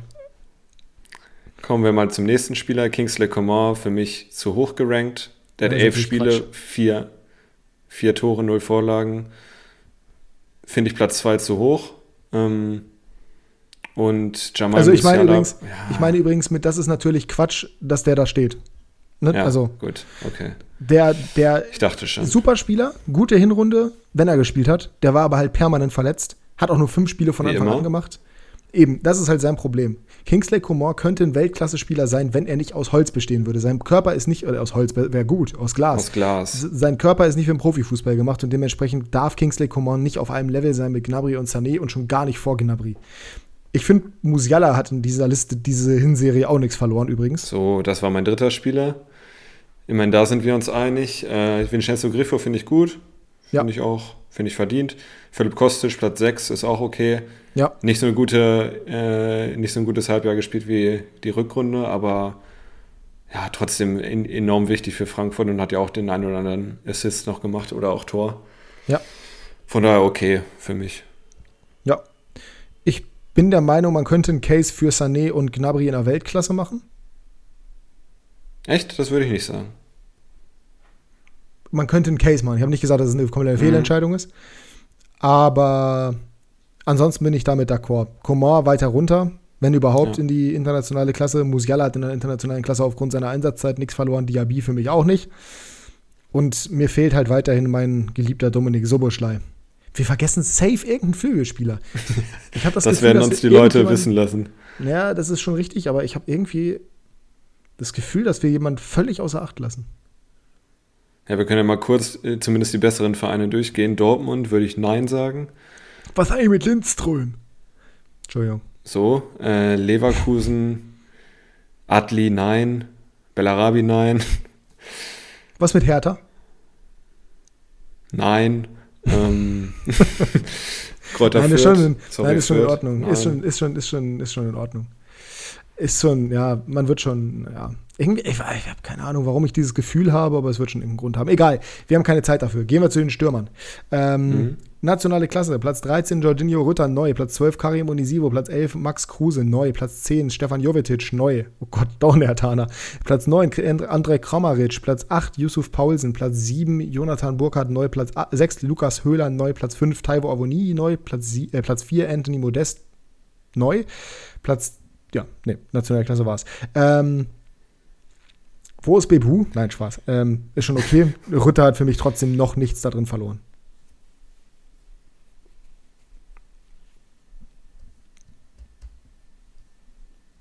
Hallo? Ja. Rütter hat für mich da drin nichts verloren. Ah ja, ja, äh, es war gerade wieder das Geräusch ah, von meinen Kopfhörern. Perfekt. Ähm, Rütter, ja, waren halt zu wenige Spiele, wo er überzeugt hat. Die, da hat er super gespielt, aber es ist zu wenig, finde ich. Er hat allgemein nur zehn Spiele gemacht. Ja, Kimmich hat auch nur elf gemacht. So. Mhm. Ähm, Onisivo hat overperformed in der Hinrunde. Boah. Ja, aber nö, das ist okay. Wir reden über die Hinrunde. Ja, ja, deswegen, deswegen ist es okay, dass er da ist. Sonst halte ich nicht viel von ihm. Ähm, Jovetic, der einzige Hertaner, den man da irgendwie reinbringen kann, das ist schon okay. Ich möchte wirklich nicht auf die Tube drücken, aber Jasper, wir haben doch gerade schon darüber geredet, dass die Folge sehr lang ist. Meine Kopfhörer sind fast leer, mein Akku auch und du gehst jetzt wirklich auf jeden einzelnen Spieler ein? Nee, deswegen habe ich ja Max Kruse übersprungen. Achso, ähm, natürlich. Sonst, ja, finde ich das alles okay. Also Antonio Modest hat elf Tore gemacht. Ist eine Ansage, aber den kann ich nicht in die internationale Klasse tun. Nee. Und André Kramaric leider Gottes auch nicht. An sich nee, ist der internationale nee, Klasse, aber diese Saison nein. Dementsprechend ja, gehe ich mit der, ja, mit der Liste gehe ich d'accord. Ähm, ja. Internationale Klasse ist Patrick Schick. Ja, finde ich, find ich gut. Für mich ist er, ich weiß, dass manche sagen, es wäre schon Weltklasse, aber das, nein, nein, das, das ist ja ist noch ein Unterschied zwischen, zwischen dem und Haaland und Lewandowski. Wer hat das steht zum Beispiel gesagt? auch, C, steht zum Beispiel hier auch beim Kickertext, dass sie darüber ja, nachgedacht haben, ihn in die Weltklasse zu tun. Also. Ja, das ist ja, also das ist, das wäre völlig übertrieben. Ja, der hat eine gute Hinrunde jetzt gespielt. Ja, der hat am Ende extrem viel gescored. Da ist aber auch ein Spiel gegen Fürth dabei, wo er vier Tore gemacht hat. Das, das ist schon, das ist schon ein guter Kicker, muss man nicht drüber reden. Aber nichts. Platz 3 ist aber super, ja. Ja, Platz 3 ist völlig gerechtfertigt, da gehört er auch hin ist auch internationale Klasse, aber in meinen Augen ist der jetzt keine Welten entfernt von Modest oder von Avonii, nur weil der jetzt am Ende der Hinrunde aufgedreht hat. Seit der EM zugegebenermaßen, ich hatte ihn ja bei Kickbase, habe ihn dann leider verkauft, als er verletzt war. Jetzt hat Leo ihn, was mir in der Seele wehtut. Aber ja, also es ist schon richtig, dass er da steht, aber auf gar keinen Fall Weltklasse. Und in der Weltklasse bewegen sich nur Robert Lewandowski und Erling Haaland und das ist auch völlig gerechtfertigt so. Ja. Da kann man nichts sagen. Ne? Also dann sind wir durch mit der, mit der Kicker-Rangliste. Was würdest du, wenn du die Kicker-Rangliste in eine Rangliste vom Kicker setzen müsstest, wie würdest du es bewerten? Nationale Klasse. Ja, ich auch. Passt gut. Passt gut. Und jetzt sind wir sehr gespannt auf eure Meinung. Ähm, was sagt ihr zu den einzelnen Rastern? Also, es wird hier in diesem Podcast immer harmonischer, ihr merkt's. Oh. gerade wenn meine, ja, ja, gerade wenn meine Kopfhörer irgendwie versagen und ich darüber mich aufrege, das ist, äh, das ist mhm. immer, mal ein, immer mal ein Mittel. Aber dafür ist es ja im Endeffekt auch da. Keine Sorge, Jasper und ich zerstreiten uns hier nicht. Wir haben unterschiedliche Meinungen, das ist aber auch gut so. Ansonsten würde dieser Podcast keinen Sinn machen, wenn wir uns die ganze Zeit gegenseitig recht geben würden. Und ja, ich würde sagen, damit sind wir eigentlich für diese Woche ganz gut durchgekommen, oder? Mit einer Stunde 17. Das finde ich auch. Äh, die Leute haben ja längere Folgen sich gewünscht. Äh, ich war ja immer ein bisschen dagegen, aber heute hat es natürlich wie immer sehr viel Spaß gemacht. Ähm, Mir hat es auch Spaß gemacht. Lag auch daran, dass du super drauf warst und Sag mal, jetzt musst, du, jetzt musst, du, jetzt musst du ja aber nicht übertreiben, das war nur zum Ende hin jetzt. Nein, das, war, war auch, drauf. das war auch ernst gemeint. Naja. naja. Und äh, ich glaube, es war nur Sally Oetschan, wo wir wirklich überhaupt nicht einer Meinung waren, aber sonst und da möchte ich auch nochmal ganz klar sagen, dass Jasper einfach lost ist. Nein, dass ich nichts gegen genau. Sally Özcan habe. Beim besten Willen nicht. Ich finde den super. Der war bei 96 mal Gerüchte. Ich habe den bei Kiel verfolgt. Da hat er mir schon gefallen. Ein guter Spieler, auch sehr beliebt bei den Kölnern, denen ich folge, beziehungsweise mit denen ich was zu tun habe. Ich bin halt nur der Meinung, dass der halt im Vergleich zu Skiri dann zu hoch ist. Aber da war meine Das ist ja dein gutes Recht. Und das ist mein gutes Recht. Da hast du, da hast du in diesem Fall absolut dein gutes Recht. Das erste werden, Mal in dieser Folge. Das erste, zum Ende hin nochmal. Hinten mhm. raus ist wichtig. Hinten kackt die Ente. Ähm, so. Wir werden in den nächsten Tagen überlegen. Ich habe keine Ahnung, was wir überlegen werden. Ich wollte wegen irgendwas zu dir kommen, aber das. Achso, du redest wieder für uns beide, ne? Ja, genau. Ich habe ja, ich hab ja am Anfang der Folge, muss ich mir noch mal durchhören, habe ja gesagt, dass ich morgen zu dir kommen werde, um irgendwas zu machen. Ich weiß aber nicht mehr was. Weißt du es noch? Ja, wegen Tierlist, glaube ich, oder? Ja, weiß ich nicht mehr. Schauen wir mal. Äh, irgendeinen Sinn wird es dahinter schon gehabt haben. Ich bedanke mich auf jeden Fall fürs Zuhören bei euch, fürs Dabeisein bei dir, für deine Zeit. Und wir hoffen, dass ihr nächste Woche wieder dabei seid. Folgt gerne auf Spotify, abonniert gerne auf YouTube, um nichts mehr zu verpassen. Und die Schlussworte hat wie immer der einzig wahre. Das erste und hoffentlich das letzte Mal dieses Jahr. Ähm, das kann ich, ich schon mal verneinen. Schade. Ja, wenn ihr noch Vorschläge habt für Tierlists, bitte sendet ihr an Maxi, weil Maxi entscheidet, welche gemacht werden. Das ist Und völliger sonst, Unsinn, ähm, was zu erzählen hier. Ja, ein bisschen Schärfe muss ich noch reinbringen jetzt. Und sonst, ja, einen guten Rutsch kann ich euch nicht mehr wünschen, weil ihr seid schon gerutscht. Und wir hören uns bald wieder. Viel Spaß bei der Bundesliga. Die hat ja wieder angefangen, wenn ihr uns das erstmal, äh, wenn ihr, wenn wir das nächste Mal aufnehmen. So, jetzt habe ich es. Und in dem Sinne, jetzt will, will ich es nicht noch länger machen, als es schon ist. Ist eh schon viel zu lang. Habt einen schönen Tag, eine schöne Woche und wir hören uns bald wieder. Ciao, ciao. Das längste letzte Wort der Welt. Tschüss.